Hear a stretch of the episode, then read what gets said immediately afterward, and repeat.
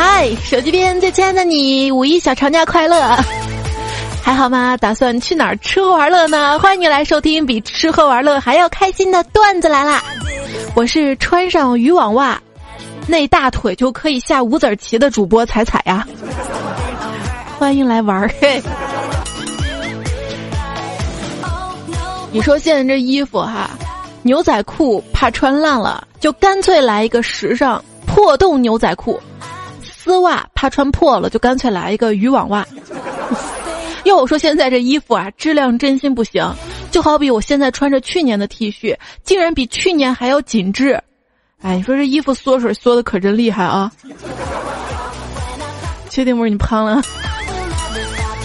天气热了嘛，翻箱倒柜找了半天短袖啊，结果找出来一看，全是一些名牌短袖，比如什么中国电信啊、太太乐鸡精啊、莲花味精啊、海天酱油啊。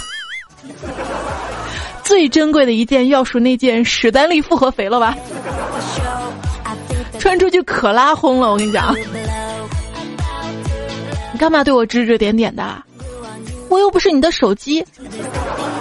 攻击我可以，攻击我的衣品那是不行的。我买的衣服都挺好看的，只是我穿起来不好看罢了嘛。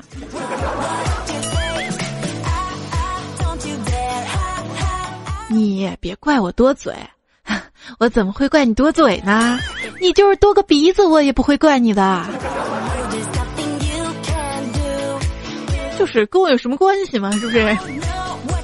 现在很多人一言不合就吵起来了，感觉在网上唯一比新知识更让我震惊的东西就是，这个事情居然也能吵架。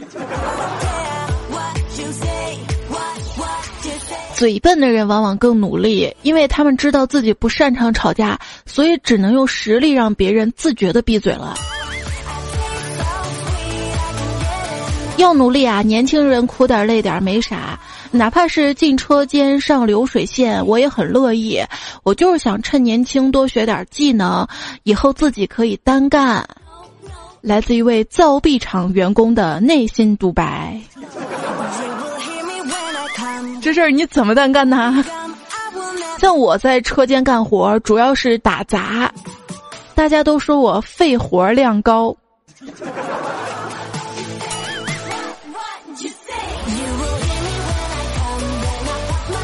这儿不是月底了吗？老板找我们谈绩效考核。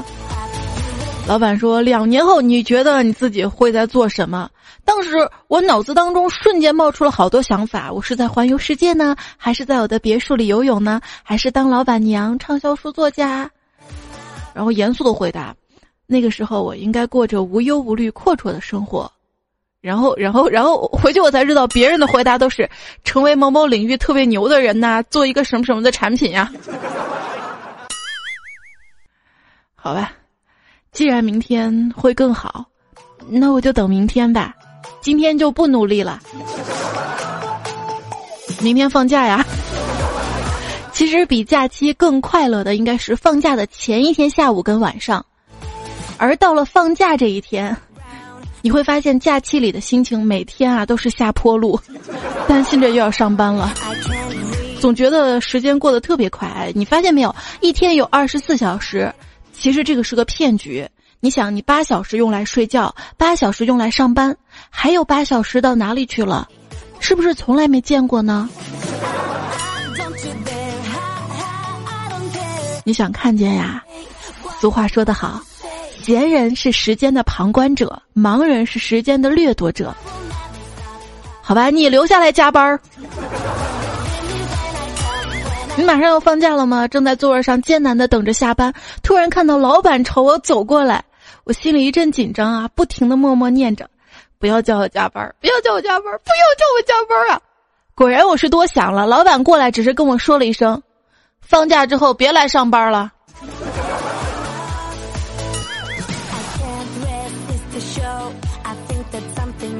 对待加班啊，管理者需要掌握一个尺度，既要保证工作顺利进行，又要满足员工对生活质量的需求。有些领导老板啊，就是因为掌握不好这个度，生意蒸蒸日上，越做越大。我经常反思啊，我要是从刚毕业开始就那么努力的工作干活，我至于混成我现在这样吗？啊，我肯定活不到现在呀。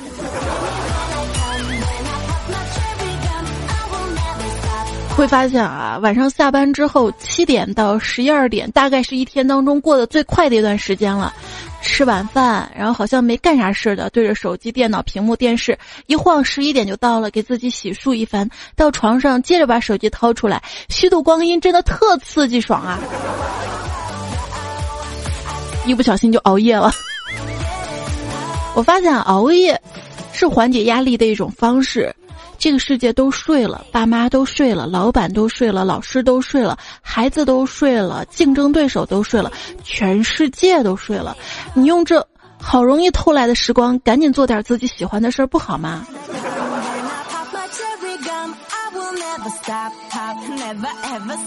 不过讽刺的是，互联网实际上是为了节约我们的时间而发明的。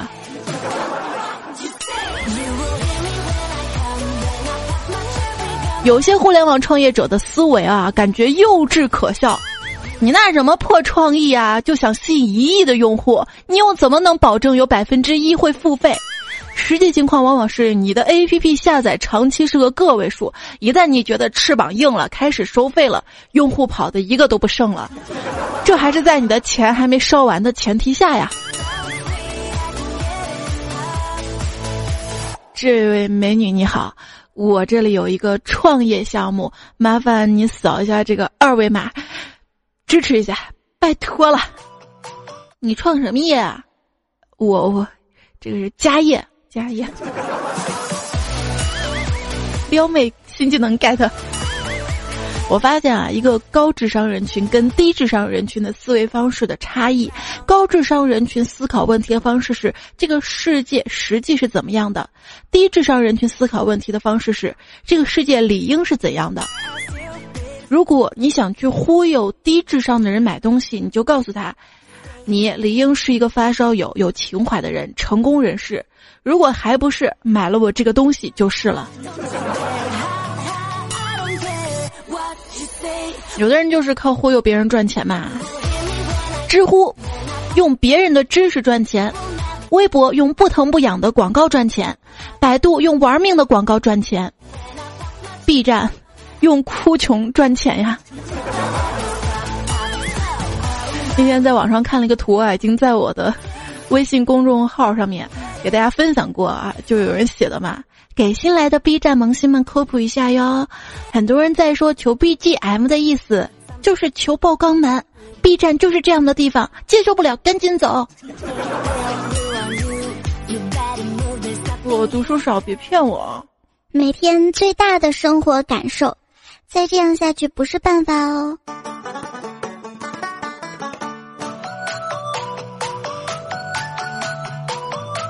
一个人卖淫被抓了，他拒不认罪。他解释的：“我我没有违法，这不是流行共享经济吗？我这是共享爱情。”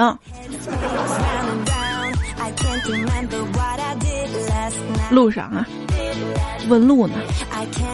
美女，美女你好，请问，我不是美女，哦，大姐，问个路，你叫谁？大姐，那小姐，请问你叫谁？小姐。同志，你 T M 才同志呢，你全家都同志。你施主冷静，我就是想问个路，我没办法冷静，老子 T M 是男的。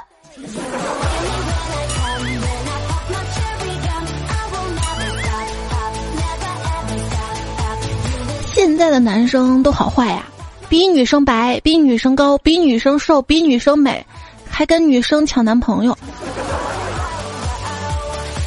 发现没有啊？现在异性恋已经走向了不婚主义的趋势，同性恋在争取婚姻的合法化。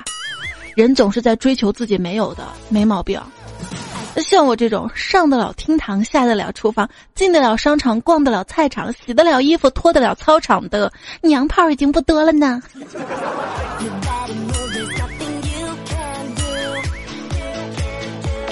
是一个段友说的啊。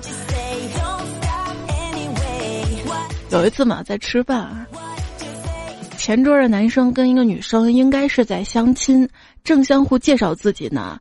看到那个女生啊，穿的特别的软妹，粉粉嫩嫩的小裙子，我是穿不出来这种样的。中途我去了趟卫生间嘛，出来时候发现那个男生在外面跟一个人打电话，然后他说：“我我也不知道，这次应该是女孩子吧？哎，我也不确定了。”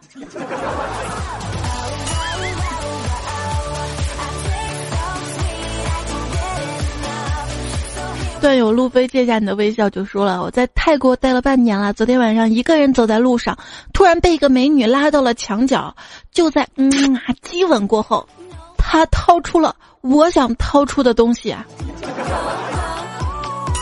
也就那个东西出来能用掏字儿。”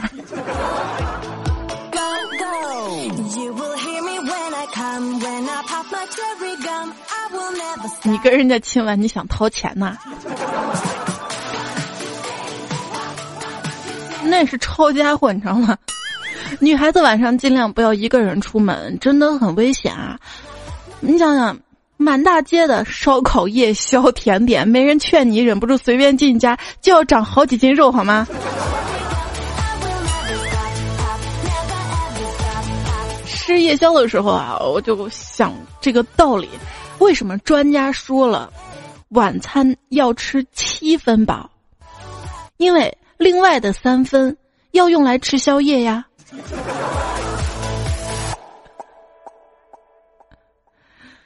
哎呀，不敢想象，如果有人在免费试吃的地方下毒该怎么办？我肯定是死的最快的那个。其实西红柿是个危险的生物，西红柿不能跟砒霜一起吃，吃完西红柿半个小时最好不要喝农药，西红柿不要跟板砖一起吃会硌牙，西红柿不要跟泻药一起吃会拉肚子。长知识了，以后再也不吃西红柿了。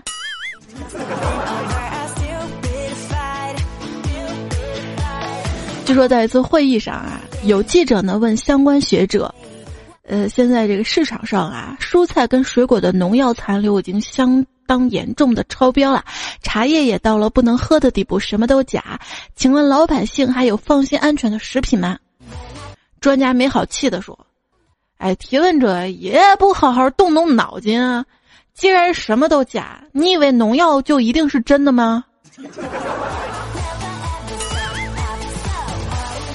两千年的时候。专家说吃猪油容易得心脑血管病，建议吃植物油。二零一七年的时候，专家又说植物油致癌，又建议吃猪油。天天听专家的，那那还没法吃了啊！我什么好吃我吃什么，什么都得先尝尝是吧？如果有人跟我说你尝尝这个，我会认为这个东西应该是好吃的；而如果有人跟我说你闻闻这个，我认为这个东西肯定很臭。形容气味一般都是香喷喷、臭烘烘，为什么不是香烘烘、臭喷喷呢？有有特例，臭喷喷应该是榴莲，香烘烘应该是臭豆腐。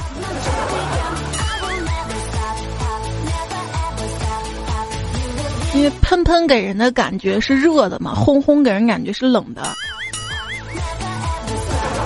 上次去北京嘛，想尝尝当地的小吃啊。结果进了店里面，有个人指着豆汁儿问营业员：“这个是甜口的还是咸口的？”营业员说：“酸臭。”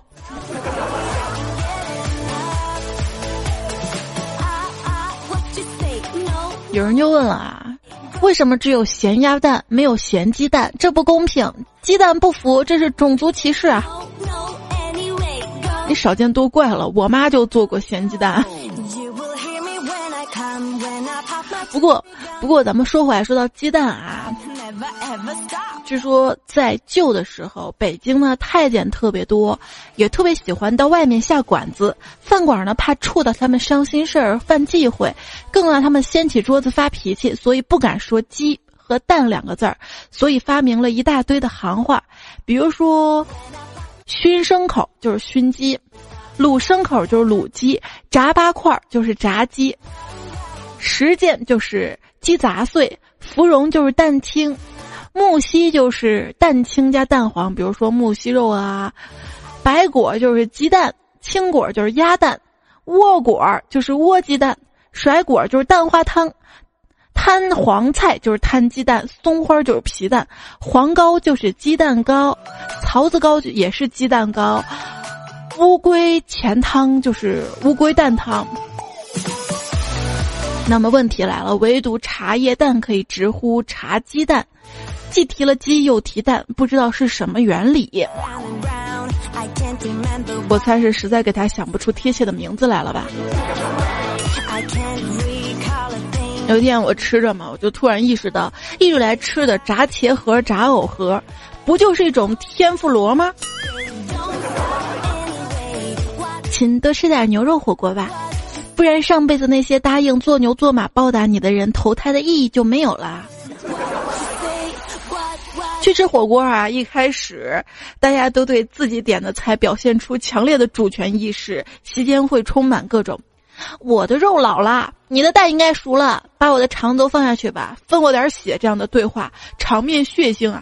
都别动，里面有我的脑花儿啊！但是，一顿疯抢之后。到最后就是，这是你的肉，这是你的丸子，这是你的，你下的，你的。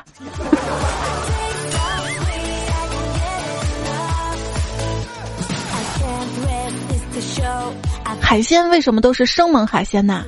我觉得性格内向的海鲜会比较好吃啊。抑郁的吃起来会比较苦，积极乐观的海鲜应该有大海的清新感吧。我更喜欢吃窄一点的海鲜，一听就很肥嘛。蒹葭苍苍，白露为霜。所谓生蚝煮水一缸，蒜泥半只，味美且长，自然从之，盛在盘中央。邀我华夏吃货，燎原知识扫荡，不出一载，列入濒危调缸啊！这说的是前段时间嘛，丹麦大使馆呢爆出了丹麦的生蚝泛滥成灾啊。还鼓励他们国家的人去吃啊，但是很多人都不知道怎么吃啊。但是我们国人呢就跃跃欲试了，包括最近有些旅游的旅行社啊、旅游产品就推出了丹麦生蚝油，去免费吃生蚝啊。震惊！中国人寿是最大的谎言。可不嘛，最大的谎言就是中国人寿。看着一百一十五公斤的体重秤，作为一个中国人，我哪里瘦了？我 真的不是我不争气，而是世界太不公平。我已经很努力的吃瘦肉了，为什么我身上全是肥肉呢？跟吃货朋友在一起逛街啊，他看上了一件羽绒服嘛，然后就想问里面什么填充物，脱口而出的是：“你好，请问里面是什么馅儿的？”为什么大多数女生都喜欢自称自己是吃货呢？因为如果不说自己是吃货，大家以为你的胖是天生的。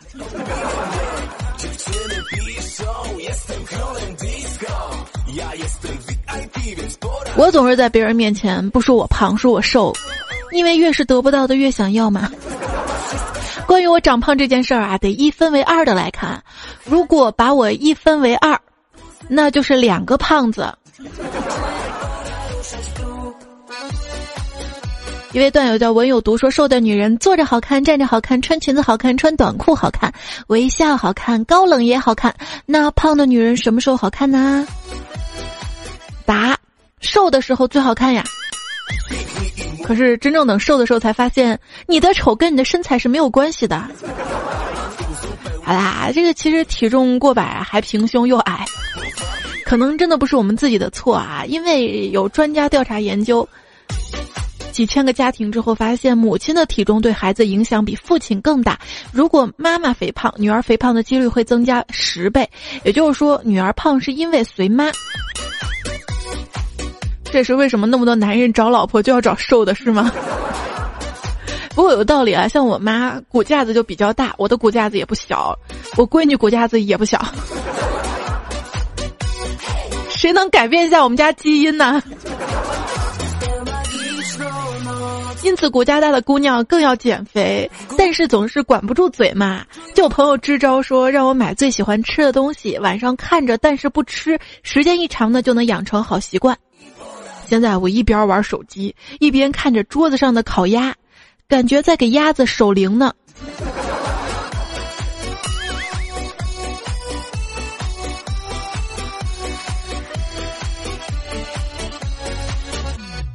震惊，健身之后一小时吃东西不会长胖，这是真的吗？感觉是健身房楼下的糖炒栗子、紫菜包饭、煎饼果子、蜂蜜大麻花编造的谣言呐。俩人对话啊，你每天都去跑步吗？是啊，真是个好习惯，下次记得约我哟。我今天晚上就要去跑步，要去吗？嗯，今天今天不舒服，改天约。你要是去玩儿，他可能分分钟就答应你了，或者吃。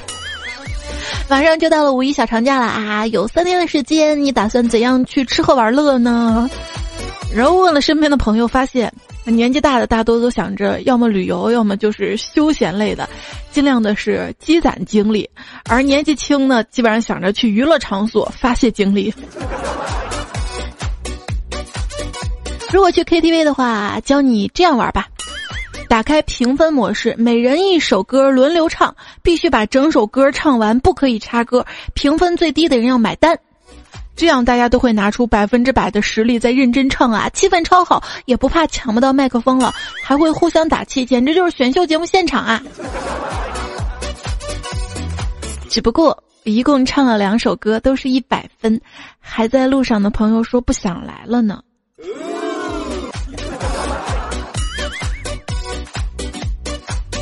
你说我们年纪大的人才不这么玩呢啊，也不在乎谁买单，我们玩都玩了，是不是？那天在 KTV 里，昏暗的灯光下，我看着满屋的杯盘狼藉和那喝醉的男男女女，我厌倦的关上包厢门，闭上双眼，每天过着这种糜烂的生活，让我疲惫不堪。突然，一哥们儿拉开了门，对我说了一句话，把我拉回了现实。服务员过来开酒。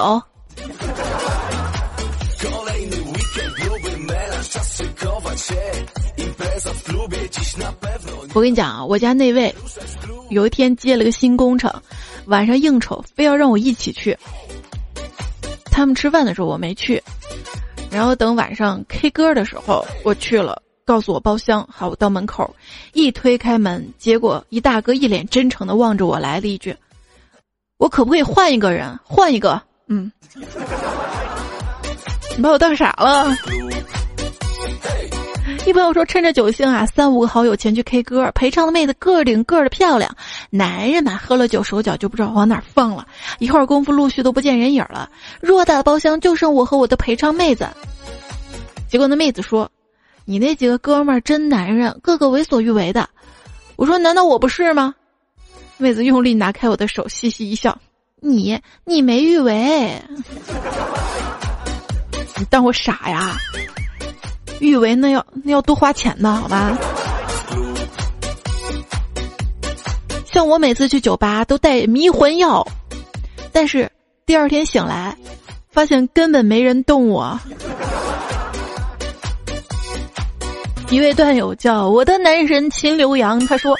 我承认我去过夜店，但是刚进去就受不了啦！里面居然没有书，没有知识的海洋，五颜六色的灯照来照去，那些人好粗鲁，好像很屌的样子，穿高跟鞋还露大腿，还有的人手不知道怎么了，像癫痫一样疯狂的乱指东西。我当时特别害怕，发现那儿并不适合我，所以我把果盘吃了就回去看书了。只有学习能让我快乐，只有知识能让我爆满，只有文化能让我充实，只有两学一做才能让我进步。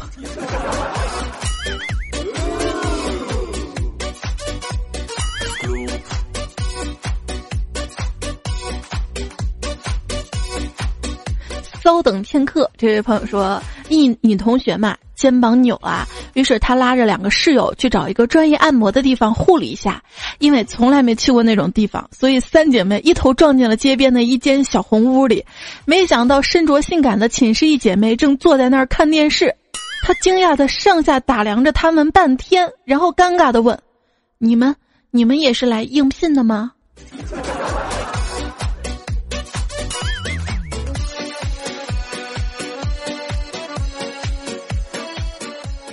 知交说，小豆儿经常带我去按摩，我每次叫都是同一个说话声音很好听的姑娘。今天跟小豆儿又去了，我找前台让她按摩，前台跟我说他没在，我若有所思的在大厅等着小段儿，尿急去上个厕所，看到说话特别好听那姑娘在洗手，另外一姑娘就问他：“哎，你那老顾客来了，你怎么还装不在呀？”结果那姑娘大吼道：“T.M. 老娘那么多顾客，就他一个正经按摩的。”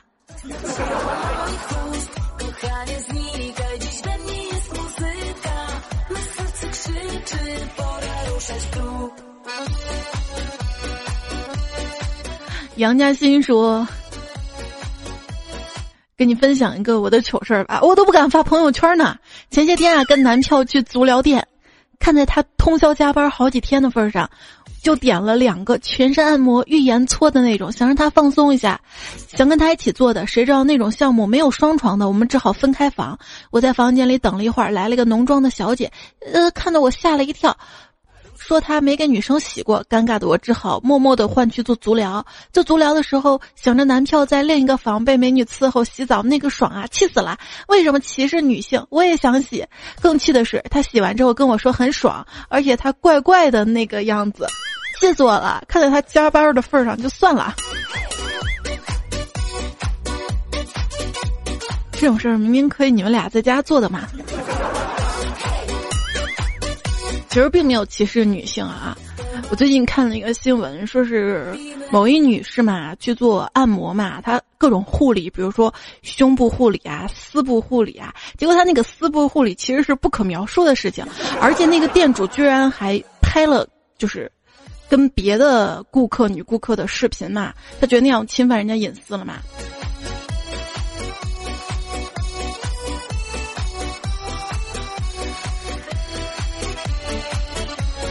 然后很多网友说：“这个店还招男技师吗？”漠然物是人非说：“我朋友第一次去做足浴，按脚的技师是个女孩子。她看我朋友长得老实嘛，弄水的时候就对她各种调戏。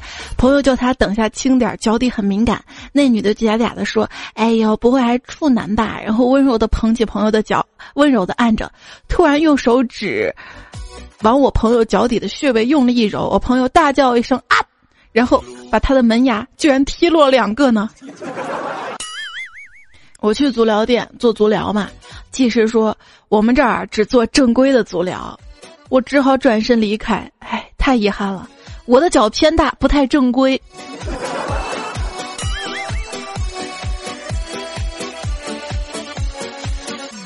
低落灰心说：“去洗脚的时候嘛，我问技师，当练足癖遇到汗臭脚，会迸发出什么样的火花？”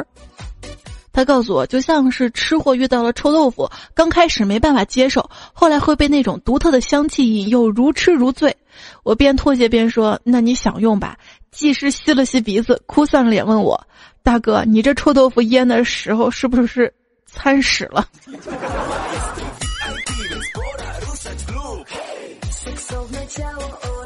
还有一朋友说，也不知道门口澡堂的拔罐大哥跟谁学的，现在每次拔罐前都说：“来来来，大哥给你种大草莓。”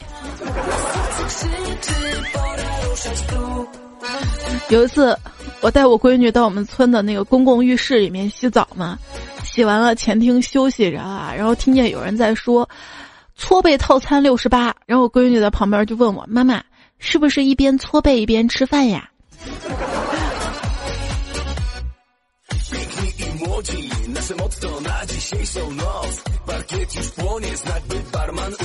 直教说，记得有一次去找盲人按摩，期间师傅一直问东问西，我那天很不舒服，爱理不理。最后他嘟囔着小声的说：“跟我说句话吧，对我们盲人来说，你不理我，我就觉得耳朵也坏了。”蛮心疼的啊。小白说感冒很长时间好不利索嘛，闺蜜说带我去盲人刮痧，脱了上衣问我要不要脱文胸。他说随意，不过脱了刮起来方便，于是脱了文胸躺下，很少刮痧，觉得有点疼，就让他轻点儿。结果他居然说，这才刮红还没紫，要紫了效果才好，红了还没紫，你你逗我。还有这位段友叫 Remember 说，我一女同学嘛，学体育的，专业武术。由于平时练习比较苦，经常去盲人按摩。一次去一家店，按摩师说：“我都看不见，你把衣服脱了吧，这样按着也舒服。”同学就同意了。过几天之后，同学路过那家店，看见那个按摩师正在门口跟别人打扑克牌，呵呵，后果我就不说了。据说那个人住了两个月的院呢。不过有盲人的扑克牌啊。当然，这些段子不是故意的黑盲人按摩师傅啊，其实身边大部分都是正规的，大家放心的去，放心的去支持他们哈。挣钱都很不容易，加油！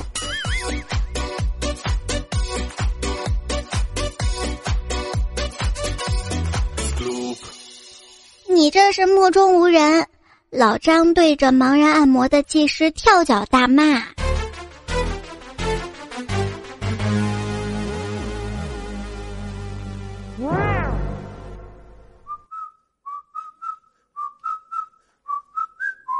其实我有点受不了一首歌前面的口哨声，有时候听着听着就想尿尿。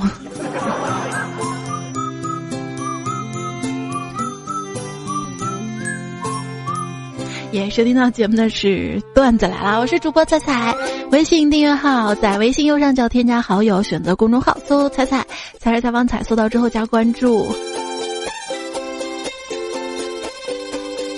每天都有我的图文推送哦，然后接下来的时间呢，我们来分享上一期段子来了的大家留言评论啊。这叫邹的朋友说看到一个小胖墩很可爱嘛，问他几岁啦？他说五岁，哇，好棒，棒在哪里？你看阿姨像你这么大的时候都不知道自己是几岁的，那那是你傻。小胖墩一脸鄙视，仿佛还有可怜彩彩的意思在里面。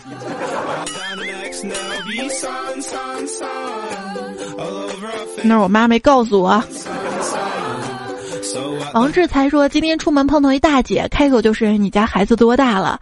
我说哇塞，好厉害，我家的不到一岁。心想，哼，会不会聊天啊？我还是个小宝宝呢。大姐又语不惊人死不休的说，一看你就是有孩子了。我强颜欢笑，嗯，大姐真会看。内心是，我还很年轻，好吧？大姐一脸得意的样子走了。我想，可能不知道啥时候得罪她了，不然不会这么打击我的。一定是这样，一定是这样的。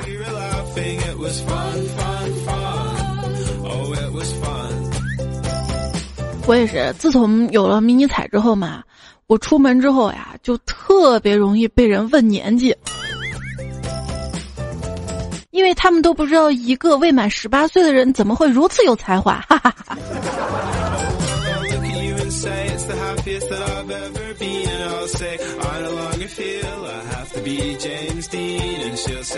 这位叫 disciple 微笑的朋友说：“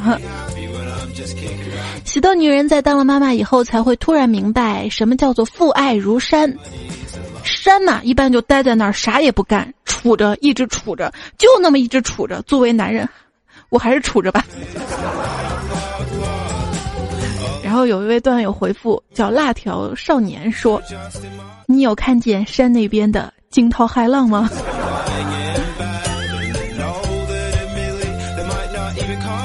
张行米的力量说：“好现实的新一代啊！有报道，新爸妈带孩子去医院看病，孩子被放在婴儿室跟其他宝宝在一起，结果新爸妈转身去抱孩子，发现分不清哪个是自己的孩子了。”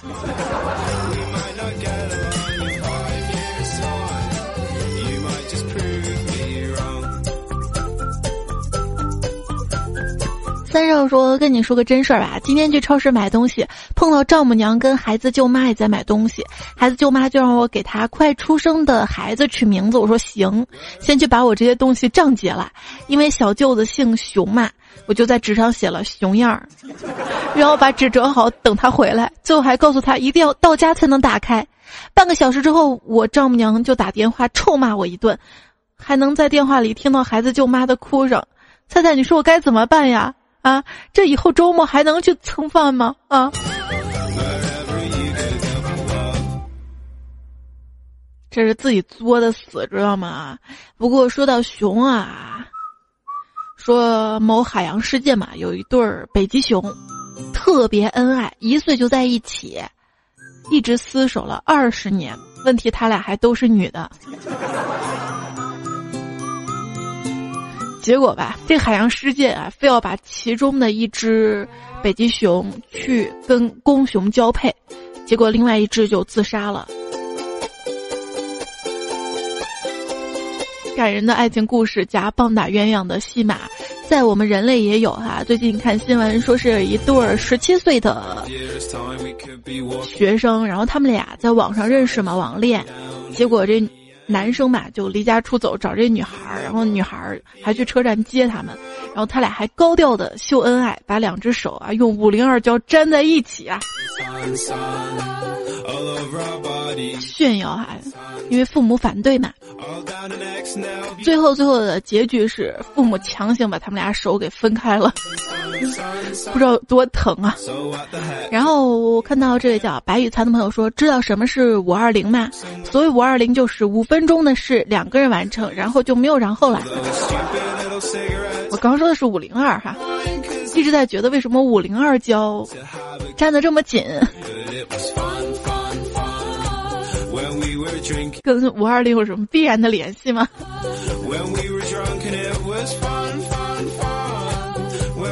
不忘初心的说，刚刚看完了《速度激情八》，回家路上一直很兴奋。前方不远处一辆宝马超他，又一辆卡宴超他，路虎超，劳斯莱斯超，宾利继续超，迈八号不犹豫超超超，没办法，有速度就有激情。后来后来交警叫住我问道：“前面堵车呢，骑个破自行车拼命往前挤啥呀？刮哪个车你赔得起呀？”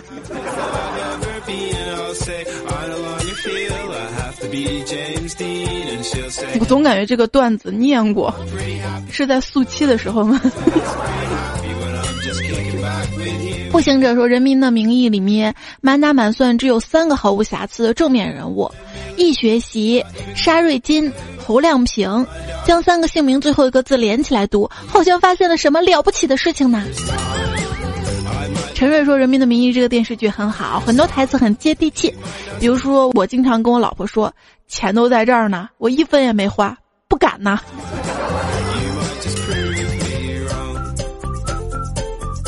私房钱是吧？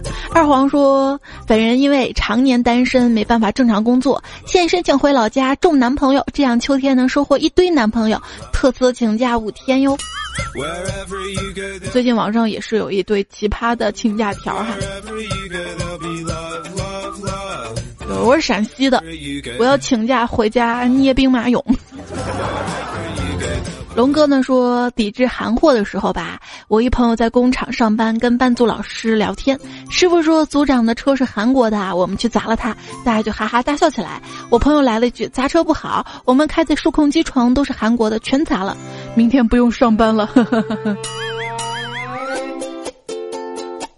小姐家的小林子说，玩狼人杀，我狼人跳预言家，媳妇儿村民，他跟着我呀，一起对了全场。求彩彩，求一下赢了游戏还要跪搓衣板的心理阴影啊！你知道吗？我们的心理阴影谁来求啊？那你还能跟老婆在一起玩到一块儿？小和尚吃肉肉说：“像我这样的单身狗，听了一堆各种各样怀孕、生娃、带娃，竟然还有点小期待呢！想结婚生娃，一定是我的打开方式不对。”而后说：“什么情况呀？男。”单身汪，北京工作，建筑设计师，二十九周岁，找个彩迷，直接征婚呀！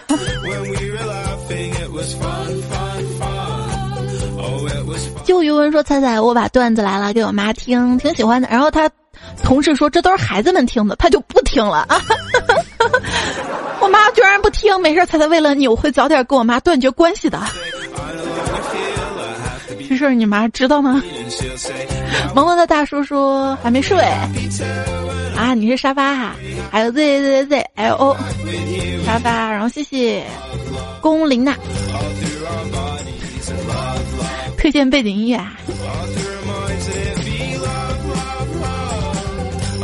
这节目尾声的时候呢，要特别的感谢这期提供和原创段子的段子手们。如果喜欢他们，也可以微博找到他们关注哈。我是你隔壁老王，易游艇，桌上刘天友，三炮叔叔，徐川山财神，纳兰无忌，银教授，大瓜，童子功，逃亡者的恰恰头像，记忆照，英式美品笑话百科，回忆专用小马甲小五啊，哇，我我家的一言，使徒子，迷之小冉。亚米波想吃点咸鱼，莫林乐乐小吃轮，蜜糊后战争史研究，小六华先生 C X Z S 别出声，健身葡萄挥别错的才能与对的相逢，即使给你吃包子鹏程万里刚正不阿，爱吃梅子的灰太狼。来跟大家说再见吧，虽然明天休息，但是也要早点休息。不要熬夜啊！晚安。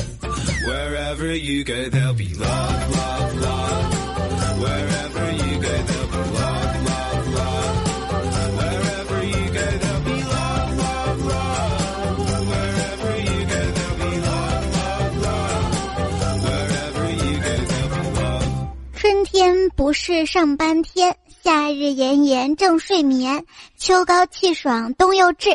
要想上班，等明年。